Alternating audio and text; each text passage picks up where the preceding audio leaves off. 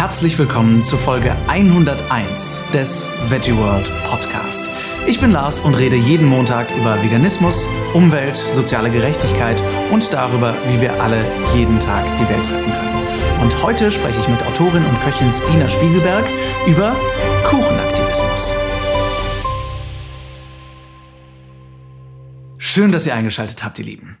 Wie ihr hören könnt, klinge ich heute etwas anders und wie ihr dann vielleicht auch sehen könnt, gibt es auch diese Folge, ähnlich wie Folge 100, auch im Videoformat. Das liegt daran, dass ich bei Stina Spiegelberg war und wir sowieso etwas gedreht haben und ich habe gedacht, hey, warum nicht? Ich nehme einfach mal den Ton mit der Kamera mit und äh, dann können wir direkt ein Video machen. Was darin resultiert ist, dass wir auf dem Sofa saßen und ich Kuchen gefuttert habe und wir das einfach gefilmt haben. Also Zwei Disclaimer davor weg. Ähm, zum einen, der Autofokus war an und hat nicht den besten Job geleistet. Es war ein unfassbar heißer Tag, dieser Dienstag. Und wir haben äh, sehr geschwitzt. Und äh, anscheinend hat die Kamera auch geschwitzt. Und äh, dementsprechend wird das Bild immer mal wieder unscharf. Äh, es sind also nicht eure Augen, sondern es ist äh, der Autofokus. Und zum anderen müsst ihr euch leider damit begnügen, äh, dass ich sehr viel auf Socken rumgerannt bin an diesem Tag und ihr werdet die Unterseite dieser Socken sehen. Ich bin nur ein Mensch und ich habe gearbeitet, also bitte verzeiht mir, wenn ihr euch diese Videoversion nicht reinziehen wollt von dieser Podcast-Folge, dann bleibt einfach ganz traditionell beim Ton.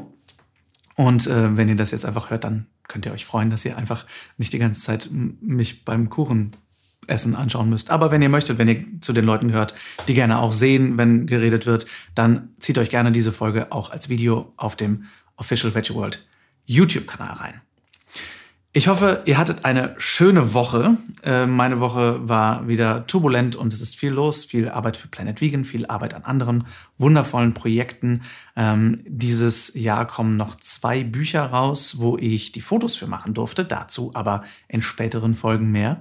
Und ähm, ja, alles in allem ist einfach unglaublich viel los und ich freue mich, bei so vielen Projekten einfach teil zu sein. Jetzt schon mal vorweg, nächstes Wochenende am 13. und 14. Juli bin ich in Eckernförde. Das ist sehr weit im Norden Deutschlands. Das ist noch über Hamburg, wie ich festgestellt habe. Und ja, meine Geografiekenntnisse sind Schrott. Und da werde ich am Sonntag meinen Vortrag halten, äh, Everyday Heroes, wie wir alle jeden Tag die Welt retten können. Ihr merkt, irgendwie schleicht sich das ja auch jetzt ins Intro rein von äh, der zweiten Staffel Podcast. Ähm, und zum anderen werde ich am Samstag, und das ist meine größte Freude, ein Panel halten. Mein äh, erstes Live-Podcast-Panel, wo ich mehr als einen Gast dabei habe. Ich habe nämlich direkt ein paar Freunde eingeladen. Beautiful Commitment, die ihr schon aus dem Podcast kennt, ebenso wie Caro vom Vegan Verlag, die auch schon hier zu Gast war, ganz am Anfang des Podcasts. Und ähm, Thomas von The Habit Rabbit wird auch mit dabei sein. Und wir reden darüber, wie sich nicht nur unser Weg entwickelt hat als Aktivistinnen und Aktivisten, sondern auch darüber, wie sich unser Netzwerken und unsere Freundschaft letztendlich positiv auf unseren Effekt und das, was wir erreichen, ausgewirkt hat. Also es wird eine sehr, sehr spannende Diskussion. Es gibt sowieso in Eckernförde unglaublich viel zu sehen. Es gibt unglaublich viele tolle Stände. Das Bernsteinzimmer ist auch wieder da, also äh, packt eure Schokotaschen ein. Und ähm, viele, viele wundervolle Stände. Und es gibt zwei Tage lang tolles Programm. Und es ist super nah an der Ostsee. Es ist super nah am Meer, habe ich mir sagen lassen.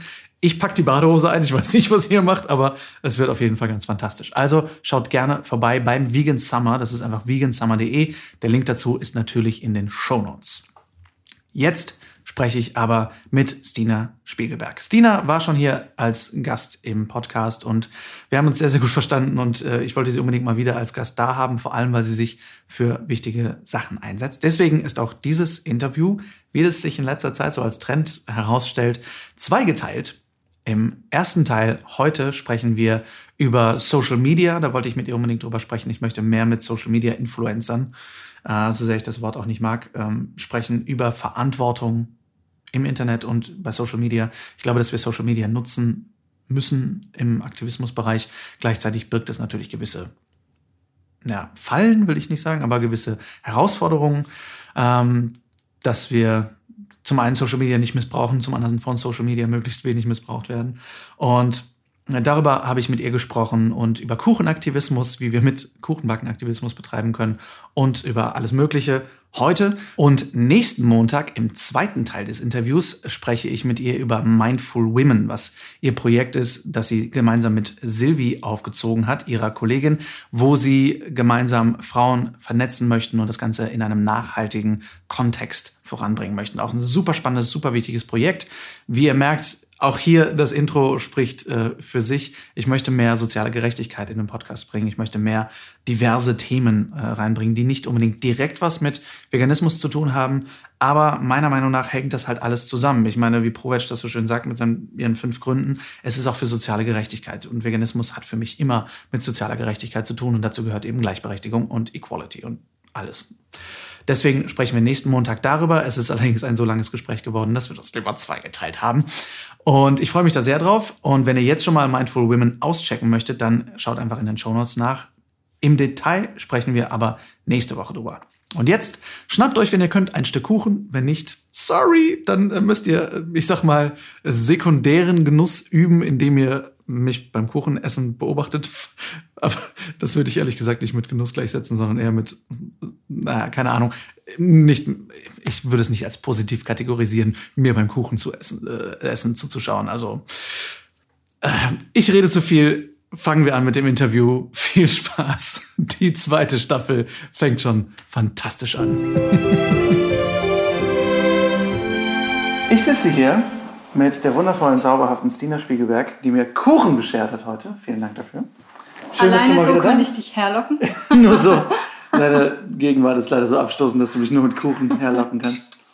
Vielen Dank für diesen wundervollen Kuchen. Sehr gerne. Und zwar haben wir uns heute getroffen, weil wir zusammen gefilmt haben für unsere Serie Planet Vegan, wo du Teil unserer Back, eifreien, milchfreien Back, äh, Segmentierung wirst und äh, in eine der Folgen kommst, worüber ich mich sehr freue. Und da dachten wir, weil wir uns jetzt endlich mal wieder privat sehen, privat, auch beruflich, aber was ist privat? Was aber wenn wir uns mal wieder persönlich sehen, äh, quatschen wir doch mal wieder. Ja, finde ich mega cool. Schön, mm. dass das geklappt hat. Mm. In diesem und Sinne. mit Kuchen essen zusammen. Guten Appetit. Lasst dir schmecken. Sorry, liebe, ähm, liebes Publikum. Ihr müsst viel äh, mitmachen jetzt, auditiv. Hm. Ja, wer nicht auf Schmatzen steht, der ist ja. in dieser Folge, glaube ich. Willkommen im Schmatz-Podcast. der Veggie World Schmatz-Podcast. Sina, was hast du so in letzter Zeit gemacht? Was treibt dich rum? Wir haben das letzte Mal dich im Podcast gehabt, vor einer ganzen Weile. War das dein erstes Mal im Podcast, als wir das letzte Mal geredet haben? Ich überlege gerade, war das zum Plant-Based Institute, war schon der zweite, ne? Ja, Dann ist es der dritte. Der dritte Mal schon. Wow. Krass, ja. Du bist auf jeden Fall die erste und mein erster Gast der zweiten Staffel. Uh, ja, Glückwunsch ja. zu 100 Folgen. Ich konnte es kaum Dank. fassen. Vielen Dank. Ich weiß noch, wie ich die erste Folge angehört habe, nämlich. Echt? Ich kann nicht behaupten, leider, dass ich alle 100 Folgen gesehen habe. Hm. Ja, aber ich mache mich jetzt ran. Und ich liebe jede der Folgen, die ich angehört habe, weil die auch so divers sind weil manche dabei sind, die sehr informativ sind und andere wieder sehr unterhaltsam. Und ich finde trotzdem, dass du es schaffst, informativen Inhalt unterhaltsam rüberzubringen. Und ich mag das sehr, dass du zwischendrin so Pausen machst, die einem das Verarbeiten erleichtern. Mhm. Weil es sind ja teilweise schon harte Themen, die mhm. du ansprichst. Aber ich finde, du gehst da sehr persönlich und menschlich auch mit dir selbst um in dem Moment, wo du das teilst. Und das macht es dem Zuhörer sehr einfach, auch in die Themen einzusteigen. Also finde ich Vielen Dank. Ja, ich bin wahrscheinlich vielleicht dein größter Fan. Vielen Dank. Ich hatte lustigerweise wirklich mittlerweile einige Fan-Momente, was für mich super crazy ist, weil ich bin zum einen echt so ein Typ vom Land, wo ich bin einfach so schon nicht mit so einer Celebrity-Kultur aufgewachsen. Dann war ich nie das populäre Kind an der Schule. Ich war immer der Nerd, überraschenderweise. Ähm, und deswegen, ähm, als dann wirklich das erste Mal jemand auf mich zugekommen ist und gesagt hat, bist du der Lars vom Podcast? Und ich dachte, warum hast du Schnappatmung? das ist alles Kann gut. ich dir helfen? Ähm, das war so lustig, aber gleichzeitig, ähm, also ich freue mich mega, wenn jemand sich freut, den Podcast zu hören und den gut findet und das schmeichelt mir natürlich enorm.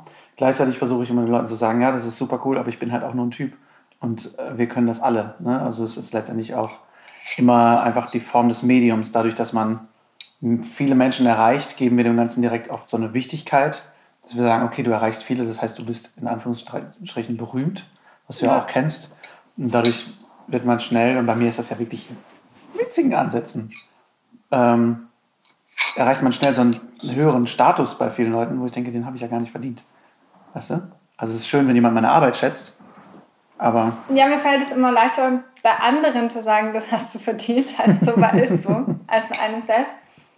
Aber ich glaube, es kommt wirklich nicht darauf an, ob du eine Reichweite hast, die irgendwie zu deiner Familie, deinen Freunden, deinen Nachbarn geht oder eine Reichweite auf Social Media, sondern wir können alle anderen Menschen erreichen und gerade durch diesen Multiplikatoreneffekt mhm. und auch durch Social Media heute haben wir alle die Chance, unsere Meinung zu teilen und ich behaupte einfach mal, dass jeder, der sich Gedanken macht, egal zu welchem Thema, schon 5000 Schritte weiter ist als jeder, der nicht drüber nachdenkt und deshalb ist es definitiv wert, dass man sich zum einen natürlich damit auseinandersetzt, zum anderen aber auch seine Meinung einfach teilt. Und man wird dann andere finden und anziehen, die der gleichen Ansicht sind. Das finde ich einen sehr wichtigen Punkt. Denn das versuche ich auch immer Leuten zu sagen, hey, es geht überhaupt nicht darum, wie viele Menschen wir erreichen, weil ich erwische mich ja selber, ich finde es super, dass wir mal über Social Media reden, ähm, hm. Weil gerade du, ich meine, du zählst ja technisch gesehen auf jeden Fall schon definitiv als Influencerin ich mag dieses Wort ja nicht so gerne, aber es ist ja so. Ähm, und ich finde das so wichtig, dass wir, weil ich finde Social Media wichtig und ich finde, Social Media ist nicht mehr wegzudenken und Social Media ist ein unglaublich tolles Werkzeug, wie ich finde. Ähm, ich möchte nur gerne mehr darüber reden, wie wir verantwortungsvoll mit Social Media umgehen können. Ja. Und, und gerade mit Menschen, die viel erreichen wie du und viele Menschen erreichen wie du. Du hast mir eben erzählt, dass 1500 oder 2500 Leute manchmal jeden Tag deine Stories allein angucken, ja. was ja der Wahnsinn ist. Ähm, aber deswegen finde ich es cool, dass wir darüber reden, weil ich finde auch immer dieses Qualität über Quantität. Ne? Wenn, ich habe so oft schon mit Leuten geredet, die sagen, ja, aber ich habe erst 200 Follower oder ich habe erst, ich denke, pack die halt alle mal in einen Raum oder überleg dir mal, jeder dieser 200 würde dir mal eine Nachricht schreiben.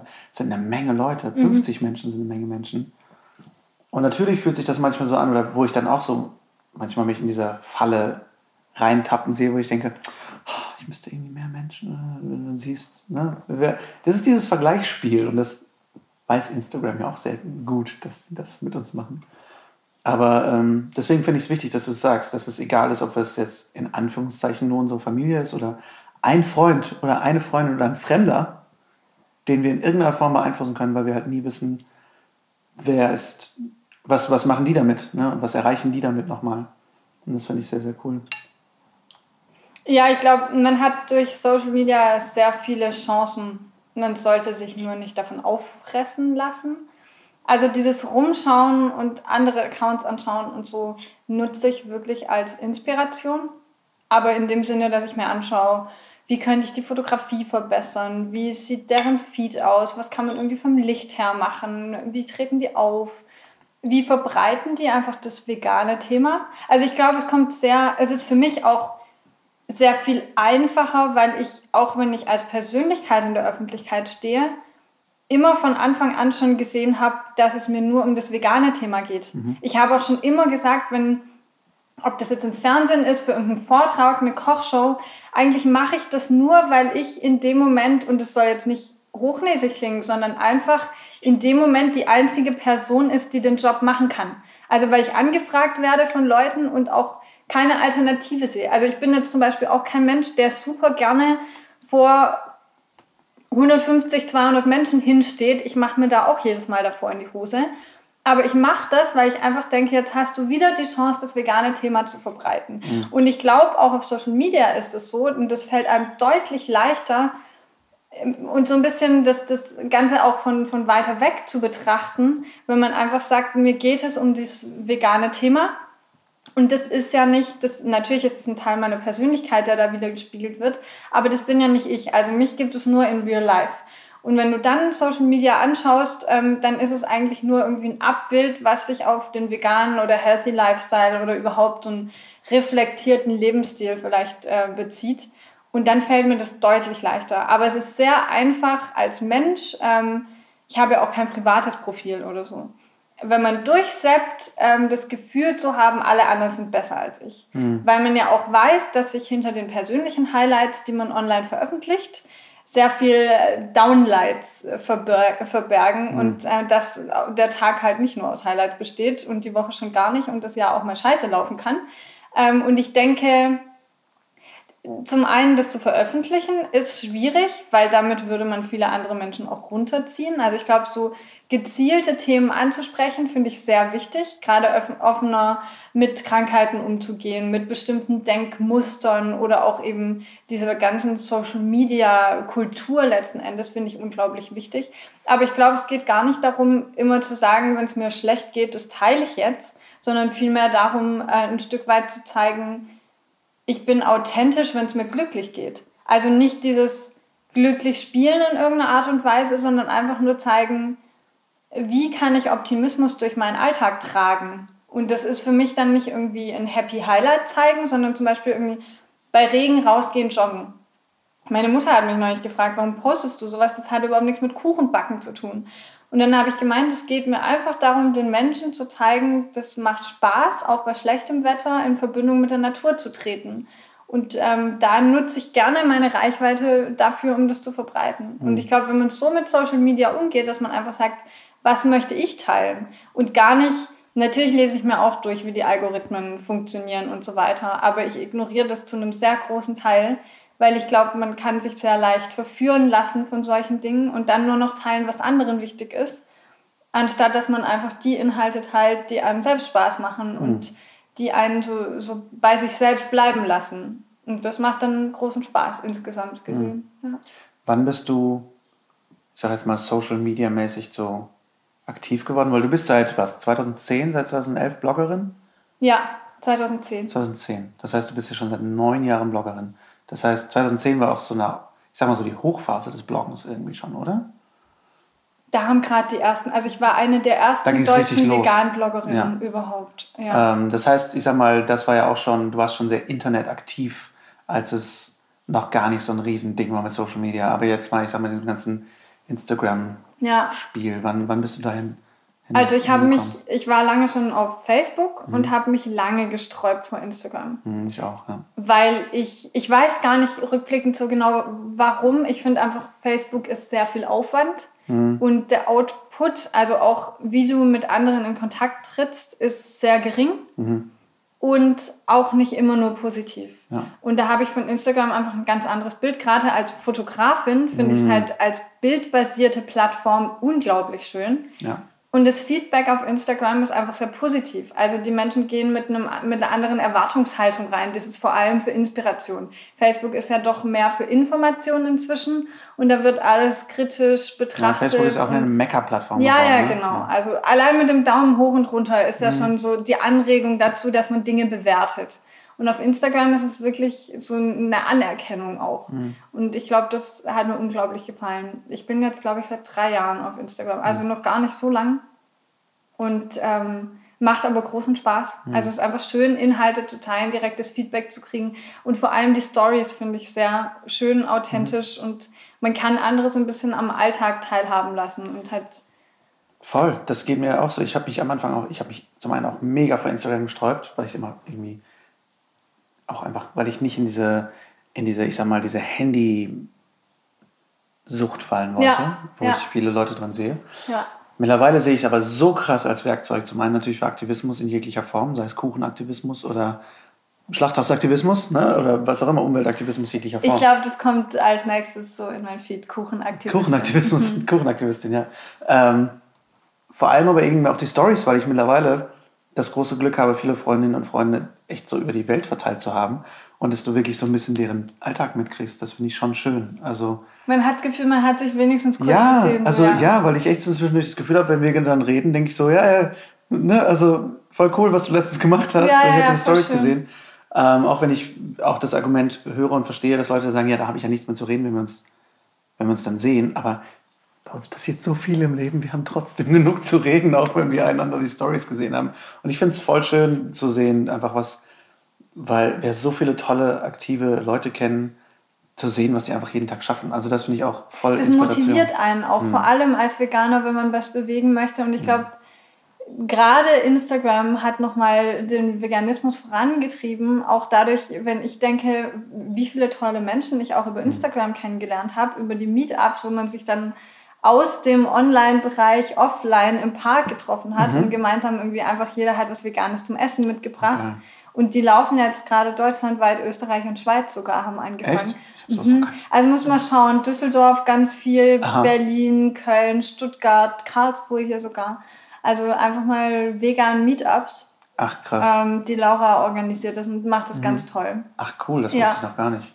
Ja, einfach du gehst in eine Stadt und lernst Menschen zwischen, ich sag mal so 16 und 50 kennen. Mhm. Und das ist super spannend und macht richtig Spaß. Und alle kommen natürlich mit einer offenen Haltung mhm. hin und alle teilen ihr Essen. Und das ist echt eine schöne Erfahrung. Mega. Ja, sehr cool. Und gerade so lokal gesehen lernst du halt echt viele Leute aus deiner Umgebung nochmal kennen, von ja. denen du gar nicht wusstest. Du hast dich vielleicht so ein bisschen allein gefühlt in deiner mhm. Umgebung, denkst, ah, ich bin der einzige Veganer auf der Welt, so ungefähr. Zumindest offline fühlt ja, sich ja. das vielleicht manchmal so an. Das finde ich mega gut, weil ich habe echt viele Hörerinnen und Hörer, die mir genau das geschrieben haben, so hey, dein Podcast hilft mir, weil ich das Gefühl habe, ich bin hier alleine auf weiter Flur. Gerade wenn es halt mehr ins Ländliche geht. Na gut, in den Großstädten haben wir die, den mega Luxus, dass wir super viele Leute schnell kenn kennenlernen können. Aber auf dem Land, ich meine, ich habe auch in Xanten gewohnt, da kennst du halt ja. drei Veganer. So. Aber das ist echt eine spannende, spannende Sache, Vegan, Vegan Meetups. Vegan Meetups. Also quasi Hashtag Vegan, Vegan Meetups oder gibt es eine Seite, die Da gibt es echt einen Account. Ah, einen Account? Instagram-Account, genau, ah, haben die geschaffen, okay. wo dann auch immer die neuesten Termine kommen und so. Mhm. Genau, also super. Da müssen wir auf jeden Fall verlinken. Cool. Sehr gute Idee. Ja. Hast du schon mal das Gefühl gehabt, du bist ein bisschen in irgendeiner Form in so eine ich sag mal, in Instagram so ge gefallen oder hast du am Anfang dich sehr treiben lassen von so Sachen wie Algorithmus, wann muss ich wo posten, ich muss eine Strategie entwickeln? Ähm, hatte das für dich schon mal eine, eine negative Seite, dass das, das, so ein bisschen übernommen hat, dass es deinen Alltag bestimmt hat in irgendeiner Form? Ähm, ich habe das ja ganz leicht äh, angefangen, wenn man meinen Feed zurückrollt, äh, scrollt, dann sieht man, ich hatte am Anfang absolut keinen Plan. Also mhm. da war auch kein System drin oder dass der Feed in sich harmonisch gewirkt hat und ich habe halt einfach worauf das was ich eigentlich jetzt in den Stories mache mhm. habe ich da im Feed gehabt mhm. da gab es ja auch die Stories noch nicht ja ähm, und das war alles so ein bisschen durcheinander und gewürfelt und so so wie mein Feed genau. aber ja aber bei dir sind super schöne Fotografien meine Fotografie war auch damals noch nicht so weit Genau, und dann habe ich mir ein paar Sachen durchgelesen. Meine Fotografie wurde immer besser und ich glaube, mit der Fotografie kam das dann. Und natürlich schaue ich mir, ähm, es gibt zum Beispiel Later, was eine Online-Plattform ist, die für Instagrammer ähm, sehr wertvoll ist, weil mhm. die aufzeigen, wie der Algorithmus funktioniert, äh, mhm. äh, was für neue Funktionen es gibt, wie die funktionieren, solche Sachen. Ähm, ist sehr spannend, schaue ich mir, keine Ahnung, alles Vierteljahr mal mhm. an oder so. Und ich versuche möglichst wenig Zeit darauf zu verschwenden, sage ich jetzt einfach mal. Aber andererseits möchte ich ähm, meine Reichweite mit dem Content, den ich habe, auch erreichen. Also mhm. es ist irgendwie ein Zehntel, wenn überhaupt, von den Leuten, die deinen Kanal abonniert haben, sehen überhaupt deine Inhalte. Echt? Ja. Ach krass. Also kommen überhaupt bei denen. Du musst ja regelmäßig jemand liken, damit du das auf deiner Eingangsseite hast. What? Weil das so viel, du, ich weiß nicht, wie viele Leute du abonniert hast. Nicht viele. Ich habe halt über 2000 oh, krass, ja. abonniert, weil ich einfach, weil das entweder Freunde von mir sind mhm. oder ich habe das Gefühl, jedes Mal, wenn ich ein Like vergebe, unterstütze ich den Kanal mhm. auch damit. Ja. Deshalb fällt es mir rückblickend dann immer schwer, die abzuabonnieren, weil ich finde, das ist so wie so ein Dishonoring, ja. ob, ja, was die machen.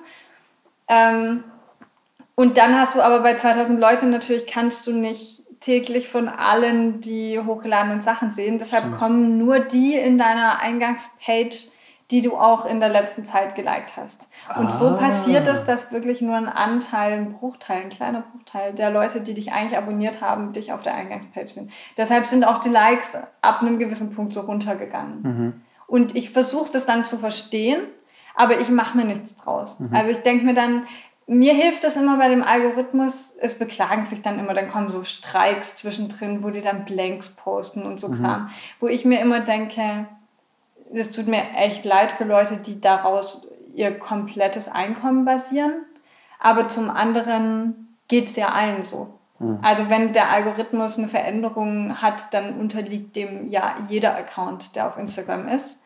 Und deshalb mache ich mir da nichts draus, weil ich mir denke, okay, wenn jetzt meine Likes runtergehen, dann ist es bei anderen genauso. Mhm. Und ich mache einfach mein Ding weiter und habe da Spaß dran und versuche die Fotografie zu verbessern. Und ich habe jetzt auch nicht jeden Tag neue Bilder. Also ich mache mir keinen Stress, dass ich jetzt, gibt da viele Accounts, die wirklich sagen, nee, ich will jeden Tag ein neues Bild hochladen. Und das hatte ich eine Zeit lang, aber das war nicht so, dass mir das Stress gemacht hat, sondern das war irgendwie durch die Umstände so gegeben, dass ich eh einen Tag die Woche von zu Hause aus gearbeitet habe und eh was kochen musste oder so. Und dann habe ich ein paar Bilder gemacht mhm. und das hat dann ganz gut hingehauen. In der Zeit hat sich auch meine Fotografie sehr stark entwickelt. Also es macht auch Spaß. Mhm. Ich glaube, es kommt immer darauf an, wie man solche Algorithmen oder Bestimmungen von Instagram mitnimmt. Also ich versuche dann irgendwie, wenn da Sachen sind, die ich einbauen kann, auch daraus zu lernen und wieder eine andere Fähigkeit daraus zu erlernen oder so. Mhm. Aber man sollte sich nicht den Alltag davon diktieren lassen. Also ich versuche auch ganz gezielt, so Stories gehen mal zwischendurch, das sind hier fünf Minuten, da zehn, was schon irgendwie in Addition am Ende vom Tag viel ist. Ähm, aber ich versuche gezielt Instagram zu benutzen und nicht alle zwei Sekunden drauf zu schauen. So. Mhm. Weil auch dass Leser direkt geantwortet bekommen oder solche Sachen. Ich finde, das muss nicht sein. Hm. Ich finde, ähm, ja, es ist sehr wichtig, was du sagst. Ich meine, klar, wenn du fünf oder zehn Minuten am Tag in Stories rein investierst, das ist ja auch dein Business. Also ich finde es immer ja. noch mal einen kleinen Unterschied, ob man Instagram für Business benutzt oder nicht. Definitiv, ja. Nochmal was anderes. Ne? Aber ich finde es auch so wichtig, dass du dir davon nicht den Tag diktieren lässt.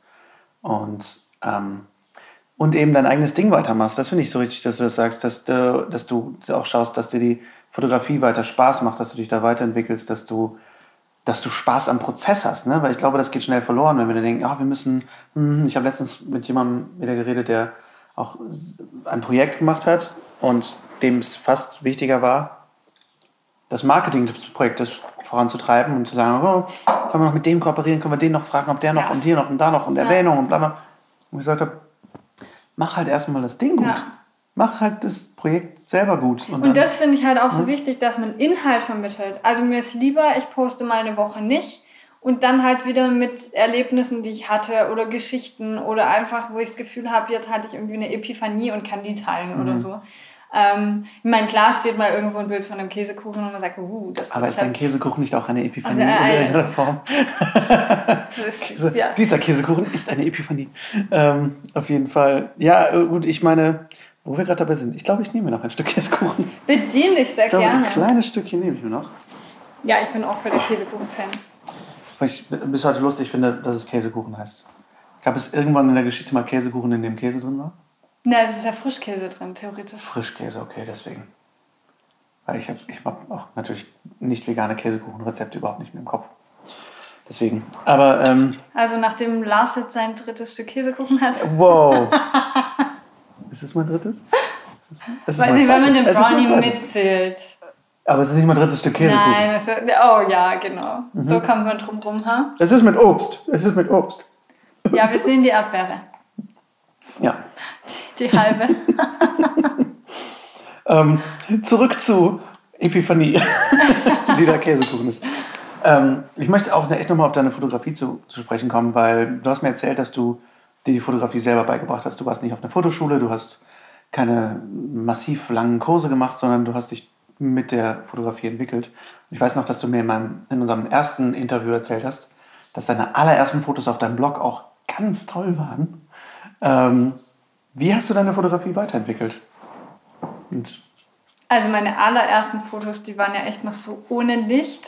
Und ich habe auch irgendwie, ich weiß nicht, wie ich drauf kam, aber ich dachte, das geht auch bei Nacht. Ich, so schönes Küchen. Ich dachte irgendwie, Licht. ja, nee, ich dachte, das ist keine Ahnung. Ich dachte, die Kamera sieht besser als das eigene Auge. Ich weiß nicht, was ich mir gedacht habe, aber so meine allerersten Bilder, die sind auch noch auf dem Blog, gell? Kannst du dir anschauen. Also ich verschöne da nichts. Ähm, die waren echt mit so einer Kompaktkamera und zwar keine gute. Also inzwischen gibt es ja echt so richtig gute. Nee, das war so eine Kompaktkamera und ähm, wahrscheinlich halb verschwommen. Und genau, und nicht bei Tageslicht oder so, weil ich das ja nach dem Job irgendwann abends mhm. fotografiert habe. Genau, das waren so meine Anfänge. Aber ähm, du hast das gemacht. Warum habe ich das gemacht? Ich habe damals mit Bloggen angefangen und ich habe das erste vegane Kochbuch, was ich mir bestellt habe, als ich vegan wurde aus den USA bestellt. Es war auf Ökopapier gedruckt und da war kein einziges Bild drin. Und irgendwie jedes dritte Wort war Porridge, so ungefähr. Okay. Ich habe das wieder zurückgeschickt, weil ich es einfach, ich konnte es nicht lesen. Das war auch so mein Ansporn, dass ich gesagt habe, zum einen müssen die Rezepte ansprechend und lecker sein, dann interessiert es niemand, ob es vegan ist. Und zum anderen aber, du brauchst ein ansprechendes Bild. Also das erlebe ich jetzt auch im Fernsehen bei jeder Art von Produktion, die ich mache. Das Auge isst nicht nur mit, sondern wenn du es nicht probieren kannst, dann muss das fürs Auge so ansprechend sein, dass es dich dazu anregt und inspiriert, dass du das tiefe Bedürfnis hast, das jetzt nachzubacken. Ja, geht mir bei Kochbüchern auch so. Ja, also Kochbücher, wo nicht bei jedem Rezept ein Bild drin ist, die können sich die anderen Rezepte sparen, Hm. weil ich würde jetzt nie in Versuchung kommen, ein Rezept zu probieren, wenn ich nicht weiß, wie es aussieht. Ja. Auch wie viel du ablesen kannst, auch bei meinen Schülern, wenn ich äh, Seminare gebe oder so, oder wenn mich jemand fragt, wie veganisiere ich das Rezept, ich würde die viel lieber bitten, mir ein ein Bild zu schicken, anstatt das Rezept, weil ich an dem Bild viel besser ablesen kann, wie die Konsistenz ist, wie es aussehen muss, solche Dinge. Total. Also das war mein Anspruch eigentlich mit der Fotografie zu starten, dass ich gesagt habe, Veganismus hat in sich nur eine Chance, wenn du eine ansprechende Fotografie zu dem machst. Und ich meine, das war jetzt am Anfang nicht so ansprechend. Aber ich finde es geil, dass du es halt einfach gestartet hast, ne? weil wir, Ja. glaube ich, ähm, und da sind wir wieder bei Instagram, schnell diesen Druck haben, ah, meine Bilder sehen jetzt aber nicht aus, wie Stinas Bilder jetzt aussehen, dann lass ich's. Und ich finde das halt wichtig, das eben dann nicht zu lassen, sondern trotzdem anzufangen. Ja. Ne? Dass wir auch sagen, hey, erstmal überhaupt anfangen und, und mit dem, was du hast und wenn du mit dem Handy anfängst zu fotografieren und so, es gibt halt so viel, Ja, inzwischen gibt es aber auch so viele Mittel und die Handys sind schon so gut. Ich gebe jetzt wieder einen Food-Fotografie-Kurs und da kann man mit Kamera, aber auch mit Handy kommen. Und ich zeige Bearbeitungstechniken, die ja auch super easy inzwischen mobil funktionieren. Ähm, wie die Winkel gewählt werden können, wie man mit verschiedenen Backgrounds und Licht arbeitet, was irgendwie Tiefenschärfe ist, solche Sachen. Ähm, ist einfach super spannend und die Komposition des Bildes macht echt viel aus. Also wenn du schon weißt irgendwie, in welchem Winkel, mit welcher Linse du fotografierst, also allein was für eine Linse du hast, spielt ja immer eine Riesenrolle und gerade bei der Foodfotografie kannst du damit so viel reißen. Und ich glaube, wenn man das mal als Basis weiß und ich habe damals echt einige Bücher auch mir gekauft und inzwischen gibt es natürlich auch ein paar gute YouTube-Videos, aber ich habe so kompakt noch nichts gefunden, was mir auf einmal alles erklärt, was ich so die letzten zehn Jahre quasi gelernt habe. an Foodfotografie. Ja, Guck dir mal den YouTube-Kanal We Eat Together an.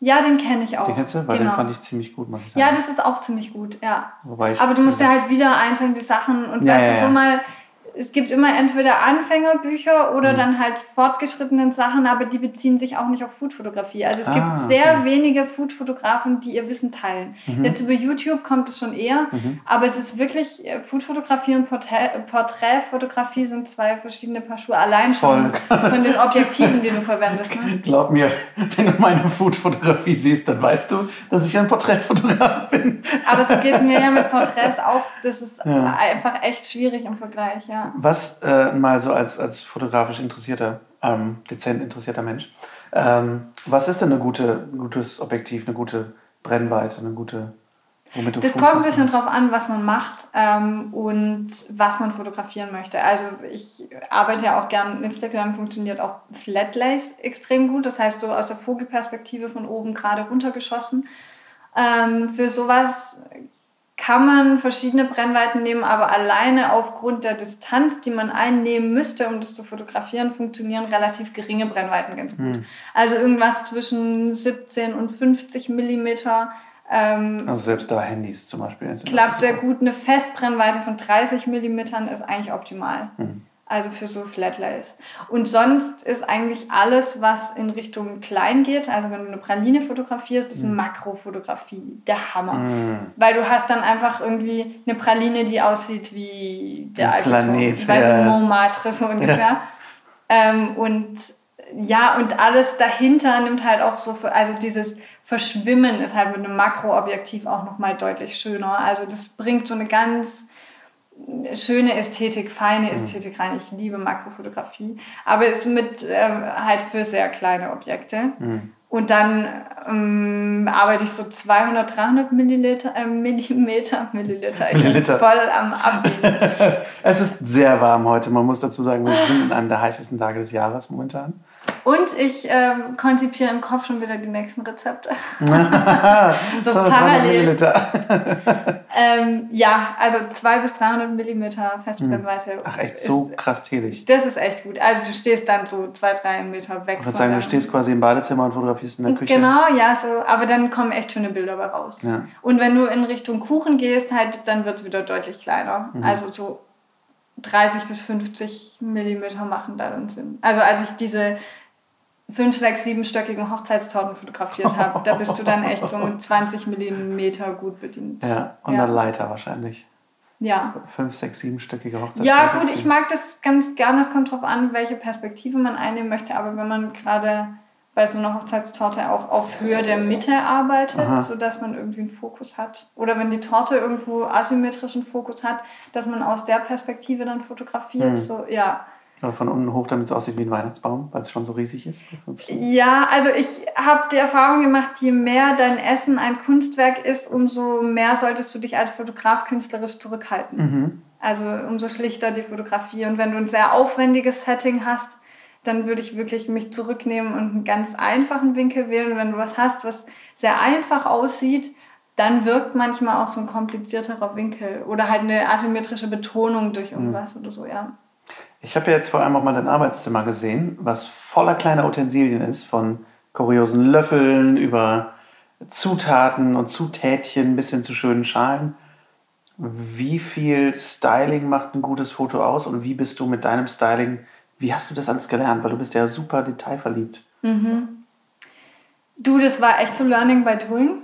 Und äh, je mehr Props man hat, und ich habe, glaub mir, für einen Fotografen super wenig. Okay. Also ich war schon in Studios für Sachen, die auch mich mein, bei meinen Bildern unterstützt haben oder so. Die hatten, ich will fast sagen, zehnmal so viel. Die hatten noch zwei Kellerräume voll. Und What? die fotografieren ja aber, das muss man dazu sagen, unterschiedliche Stile. Also ich bleibe ja meinem Stil relativ treu, aber wenn die natürlich von Landhaus bis modern fotografieren, brauchen die jedes Mal andere Props. Insofern ist das schon ein Stück weit nachvollziehbar. Ich habe in meinem Haushalt keinen einzigen Teller, der zusammenpasst. Also ich habe vielleicht zweimal den gleichen so.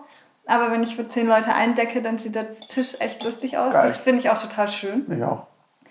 Und wie man sowas lernt, ist am besten ausprobieren und vor allem sich anschauen, wie Bilder aussehen, die einem gefallen. Also ich finde, durch Pinterest und Instagram kann man sich super schön Ordner anlegen und sich anschauen und dann erstmal gucken, es geht gar nicht darum, dass ich jetzt den Käsekuchen backe und den genauso fotografiere, sondern vielmehr, wenn ich einen ganzen Kuchen habe, wie sind Props darum angeordnet? Und das sind oft, das sieht man dann auf den Bildern, so Z-Strukturen. Also, dass du vorne einen Schwerpunkt hast, dann ist leicht versetzt dahinter rechts noch was und dann noch weiter hinten eher links was.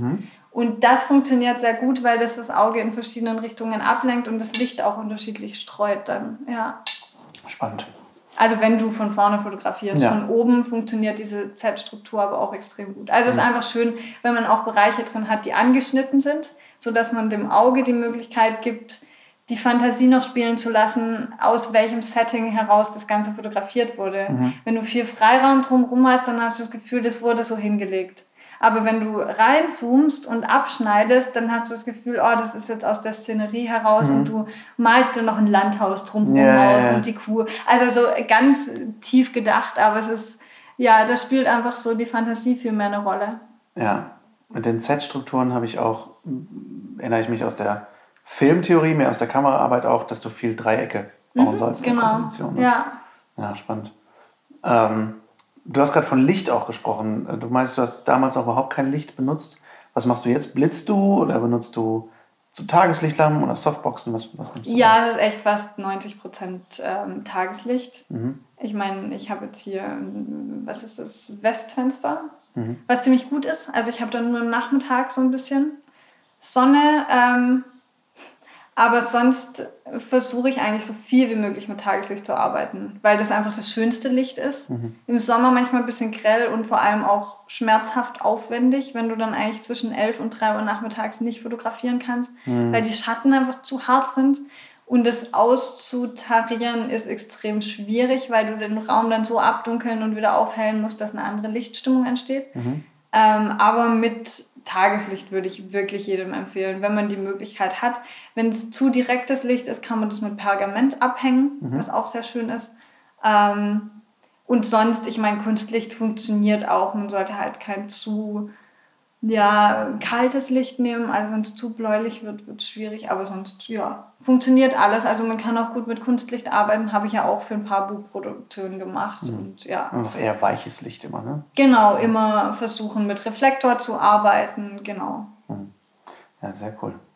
Sehr, sehr spannend, äh, weil Foodfotografie einfach für mich auch ein Buch mit sieben Siegeln ist, ein bisschen.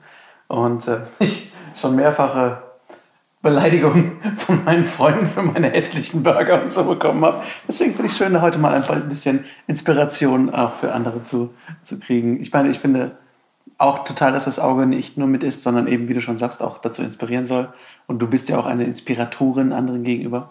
Aber ich glaube, du tust dir da Unrecht. Weil ich glaube, du bist ein guter Food-Fotograf, weil du Licht sehr gut, also du denkst ja schon in Licht. Das merkt Ja, man ja auch, ein schlechter mit Stylist, sagen wir es mal so. Genau, du bist ein schlechter Food Darf Ja, du darfst, sagen? bitte, sag es. Aber, äh, Ein oh furchtbarer Gott, nein, was ist das?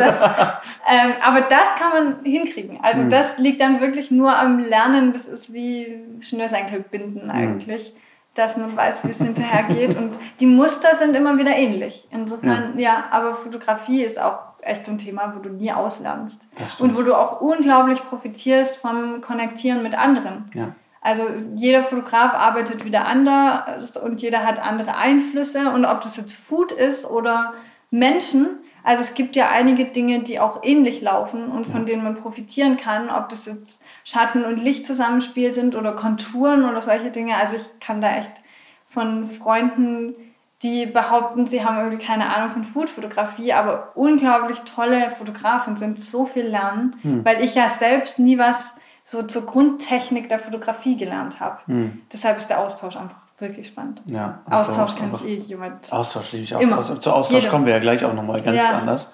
Aber ähm, ja, auch so einfach auch mit anderen Leuten fotografieren. Ne? Ich habe auch mit einem Freund Anfang des Jahres fotografiert, der ganz andere Sachen macht als ich. Der macht wirklich in, in Märchenkleidern und der sitzt dann 40 Stunden an einem Foto bei Photoshop, weil er seine Fotos dann mit Gemälden von alten Künstlern kombiniert und da halt einfach ganz neue Sachen draus macht, wo ich sage, das ist überhaupt nicht mein Ding. Aber das hat mich mal auf ganz andere Gedanken gebracht und hat meine Denkweise mal komplett verändert. Und sowas finde ich halt auch wichtig, dass wir letztendlich in mehreren Bereichen des Lebens, dass wir mal schauen, gibt es jemanden, der irgendwie, ich sage jetzt mal, eine Komplementärfarbe zu unserem Stil hat Ja, und gucken da mal rein, schauen mal, was, so würde ich das niemals machen, aber warum macht der oder die das so? Und das finde ich, glaube ich, auch ganz spannend. Also ich sage jetzt mal, wenn du äh, in eine kontrastige, mit ganz viel dunklem Geschirr ausgestattete minimalistische Foodfotografie reinschauen würdest, fände ich das zum Beispiel auch sehr spannend. Stina Spiegelberg, Dark. die Möglichkeit hat man ja auf Instagram, das anzuschauen. Und ich habe, wenn du den Feed runterscrollst, im Winter ja immer sehr viel dunkle Einflüsse auch drin. Ja, weil ich finde, das ist irgendwie, zum einen ist durchs Licht bedingt. Ja. Also wenn du einfach im Winter unglaublich hell fotografieren willst, dann musst du den ISO-Wert so hochschrauben, dass du einfach sehr viel Körnung hast Hm. im Bild und das ist sehr unschön. Also insofern, ja, im Winter würde ich eher mit dunkleren Hintergründen arbeiten. Sehr cool. Ja. Hast du Tipps für Leute, die gerade irgendwie mit Fotofotografie oder mit, mit Instagram irgendwas starten wollen oder Menschen erreichen wollen? Ähm, ja, also Instagram funktioniert extrem gut für Leute, die immer das Gleiche machen. Und da beißt sich das Thema auch echt bei mir, weil ich ja alles mache. Also jetzt von Backen über Kochen, über Feminismus. Und das bringt eigentlich Instagram nicht so gut zusammen. Du solltest wirklich immer das Gleiche machen. Deshalb funktionieren auch so Accounts, die nur Smoothies, nur Kuchen, äh, nur irgendwelche Bowls oder so fotografieren, extrem gut. Weil je ähnlicher dein Bild jedes Mal ist, umso eher wird das angesprochen. Cool, ja. Das ist total verrückt, aber es ist halt berechenbar. Also insofern, wer damit anfangen will, für die Fotografie ist es insofern gut, weil man dadurch sehr viel lernen kann. Also wenn ich ähnliche Dinge einmal mache und meine Fähigkeiten an einer Sache erstmal ausbaue, dann werde ich nicht so viel durch viele andere Einflüsse abgelenkt, sondern kann erstmal wirklich die Fähigkeiten an einem Objekt mehr oder weniger ausbauen.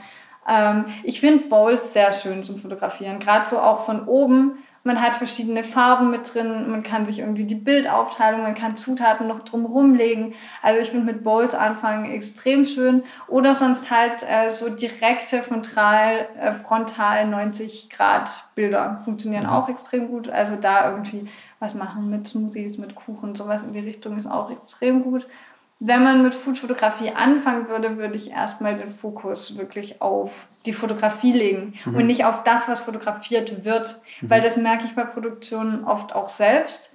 Wenn ich drei Sachen an einem Tag mache und die Rezepte sind aufwendig, bis du zur Fotografie kommst, ist ein Teil der Kreativität schon im Rezept erschöpft. Und deshalb entweder das am Vortag backen oder kochen, je nachdem, und dann zusammenstellen und zubereiten ähm, oder was ganz Einfaches wählen. Also sowas wie zum Beispiel One-Pop-Pasta oder irgendwie ähm, so, so Mug-Cakes, also so Tassenkuchen, solche Sachen. Ähm, oder halt einfach mal mit Drinks anfangen, wobei Drinks zu fotografieren gar nicht so einfach ist. Mhm. Ähm, aber einfach mal mit simpleren Sachen einfangen und sich da irgendwie rantasten. Mhm. Ja. Du hast ja auch super schöne Hintergründe. Die, du hast ja auch eine Sammlung an Hintergründen ja. mittlerweile. Was sind, was sind gute Hintergründe, mit denen man anfangen kann, ohne jetzt viel Geld da reinzustecken direkt? Okay. Keine Raufasertapete? Ja, danke schön. Wenn du danke schön. Meine, meine Wer hat Raufasertapete erfunden? Wer muss dafür verklagt werden in meiner Welt, dass die deutsche weiße Raufaser. Die Amerikaner machen es so gut und du hast hier auch schöne Wände, die nicht einfach weiße. Wer, warum? Warum ist das so? Tut mir leid, ich bin da kurz ausgegangen. Nein, ich verstehe oh. das, weil das oh. ist so schwer, in der Wohnung äh, einen geilen Hintergrund zu finden, wenn du oh. überall eine Raufaser hast. Ich weiß. Furchtbar. Ja. Und ich meine, wenn du mein erstes Bild anschaust auf Insta, äh, nicht auf Instagram, auf meinem Blog, dann ist es halt auf einem Holztisch mit Raufasertapete, ohne Serviette drunter, einfach nur weiß und weißer Zack. Teller auf so einem alten Tisch und dahinter, genau. Also keine Raufasertapete. ähm, und sonst kann man eigentlich ungelogen alles nehmen. Was cool ist, sind irgendwelche Leinentücher, Uni zum Beispiel. Ich habe angefangen, meine alten Bilder, die waren noch mit Geschenkpapier. Ich habe so eine Geschenkpapierrolle nach hinten aufgezogen. Nein. Aber das ist nicht der Hit. Also was gut ist, sind Dinge, die Struktur geben. Also mhm. zum Beispiel Packpapier, solche Sachen. Mhm. Eine Zeitschrift einfach auf crunchen und äh, das irgendwie mit draufgeben. Was auch super gut ist, ist dieses Butterbrotpapier, was man mhm. bekommt. Ähm, und sonst irgendwie einen schönen Tisch wählen. Irgendwas am besten Uni, so Betonplatten sind gut. Irgendwie mal gucken auf dem Flohmarkt eine alte Holztür. Oder ich würde auch gar nicht anfangen. Und ich meine, meine Sammlung ist relativ klein für einen Foodfotografen. Ähm, die hat sich aber auch in den letzten zehn Jahren zusammengesammelt. Und ich würde gar nicht anfangen, irgendwie für Instagram zum Beispiel oder allgemein für die Fotografie zehn unterschiedliche Hintergründe, sondern ich würde mich erstmal rantasten, so welchen Stil möchte ich eigentlich rüberbringen und dann gucken, nehme ich jetzt zum Beispiel hell, dunkel oder was, was in Richtung Beton geht oder so. Und dann mal dabei bleiben und gucken, wie wirkt sich das Licht, wie wirkt sich die Tageszeit, wie wirkt sich vielleicht auch die Jahreszeit drauf mhm. aus, welche Farben passen zu meinem Hintergrund. Und da gibt es so ganz tolle Komplementär- Farbenringe. Mhm. Also es gibt so diese Komplementärfarbenreifen, wo dann einfach ähm, sich diese Komplementärfarben gegenüberliegen und da sieht man dann immer zum Beispiel ähm, Grün und Rot passt gut zusammen und ähm, dann kann man das im Bild auch so zusammensetzen. Also wenn ich was habe, was vorwiegend irgendwie grün ist, dann kann ich ein paar rote Blümchen oder Akzente reinsetzen und die vervollständigen das dann quasi für den Betrachter und dann wirkt es harmonischer. Deswegen, wenn du einen Cheesecake machst mit Beeren drauf, dass du dann zwischendurch ein Basilikum genau, oder ein. Genau, das wirkt einfach total so. schön und dann hat man das alles ein bisschen drin. Hm. Genau.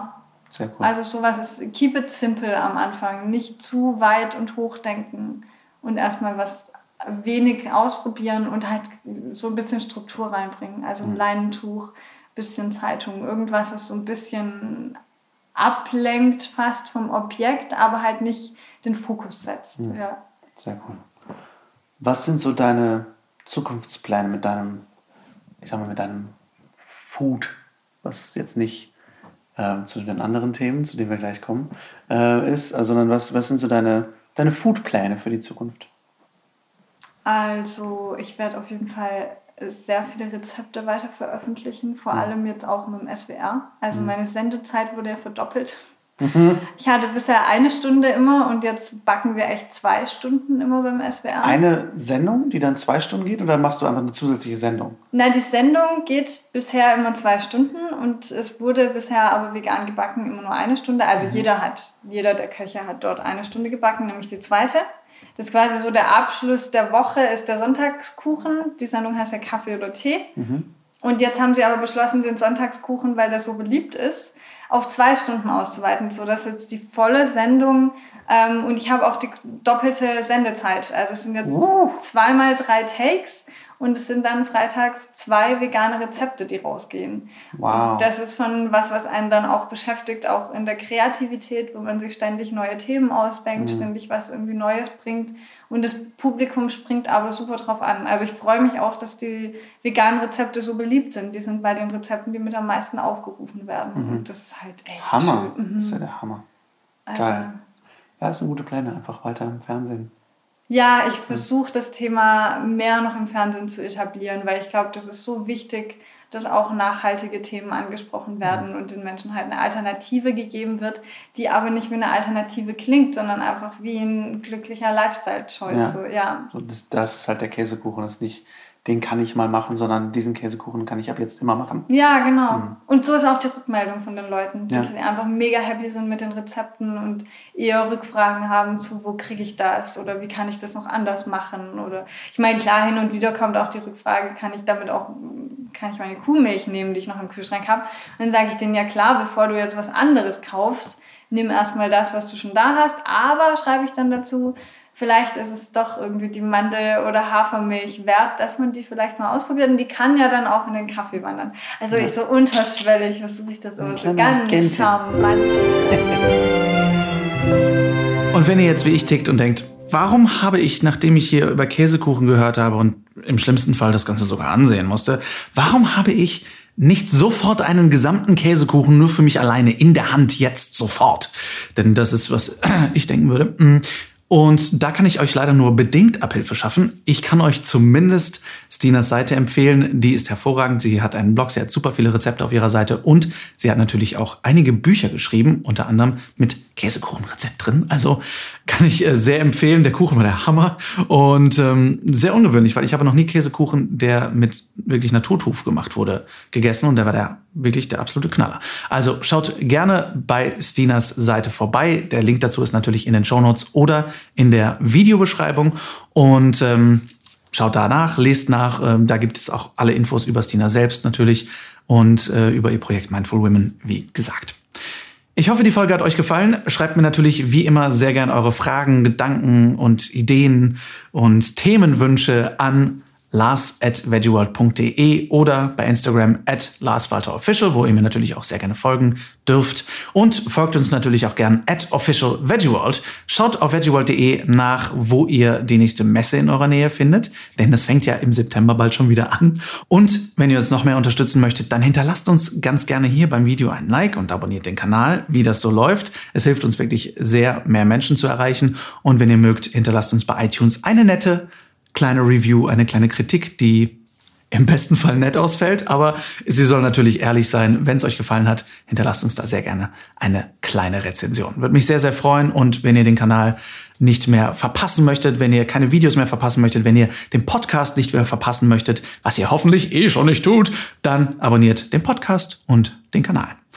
Ich wünsche euch eine wundervolle Woche. Wir hören uns nächsten Montag wieder. Da spreche ich mit Stina über Mindful Women und darüber, wie wir Frauen mehr nach vorne bringen können, wie wir uns alle besser vernetzen können und wie wir ein bisschen mehr für Gleichheit arbeiten können auf dieser Welt. Bis dahin wünsche ich euch eine wundervolle Zeit. Rock die Woche und lasst uns gemeinsam aufstehen und was verändern. Für die Tiere, für die Umwelt und natürlich auch für uns. Bis dahin viel Spaß beim Weltretten.